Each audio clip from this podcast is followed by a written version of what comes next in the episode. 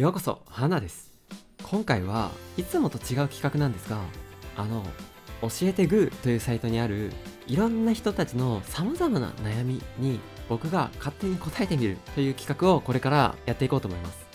この企画はいろんな人の物語に悩みに触れることでそして皆さんと一緒にいろんな人の悩みを考えてみることで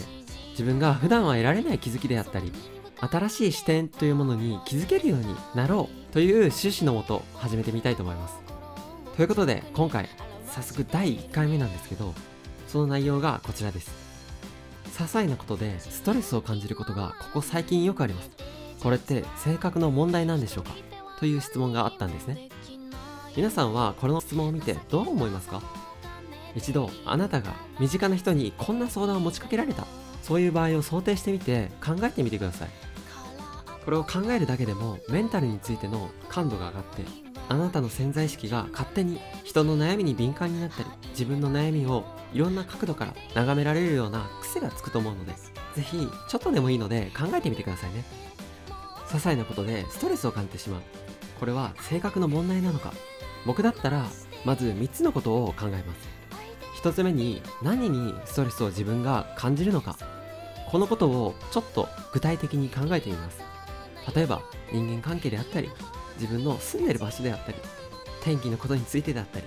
世の中の流れのことだったり趣味が思うようにいかなかったり貯金が減ったのか稼ぎが減ったのかそこにはそのストレスというものにはたくさん原因があると思うんですね。まずはそのことについて具体的にしてみること。このことで自分自身の感情的な自分の一面だったり理性的な自分の一面だったりその両方の自分を意識してあげるということにもつながります。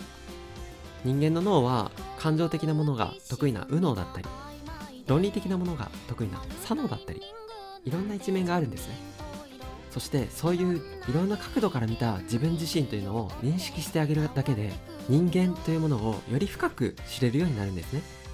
これはものすごいメリットがあって例えばコミュニケーションが取りやすくなる。自分自身とのコミュニケーションも意思の疎通も得意になるのと同じように周りの人であったり仕事の人間関係だったり様々な人間とのコミュニケーションが取りやすくなるんです。男性だったら女性にちょっとモテやすくなるかもしれません。それくらい人との付き合い方が分かっていること自分との付き合い方が分かっていることってすごいメリットがあるんですね。なのでまずは何に自分がストレスを感じているのかそのことから自分をよりもうちょっと分かってあげようとすること。これが大事だと思います。そして2つ目にリラックスする習慣を持つこと。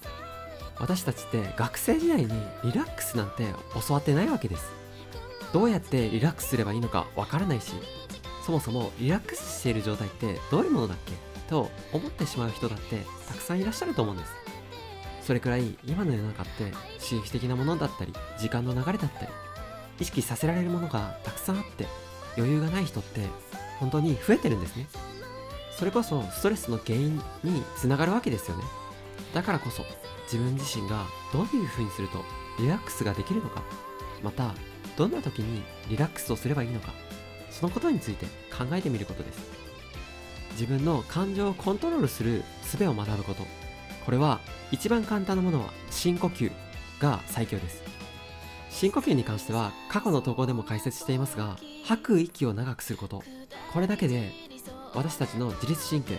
副交感神経が優位になってリラックスがしやすくなるということが分かっているのでおすすめです。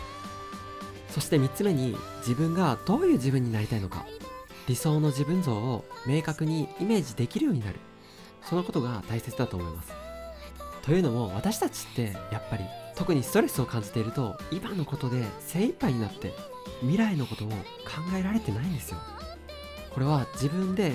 未来のことがあんまり考えられてないということが分かっていないからよりコントロールできなくなっちゃうわけなんですがまずは自分が理想の自分の未来像というものを持ってみること。それだけで今あること今あるネガティブなものそのことにそのことだけにフォーカスをしなくなるようになるのでまずは未来の自分の理想の姿を考えてみるということがおすすめです。これはやっぱり普段忙しくてリラックスできていない状態だとなかなか未来の明るいイメージなんてできないのでまずはリラックスを勉強する。自分がどうすればリラックスできるようになるのかそのことについて知っておくということがやっぱり大切になります。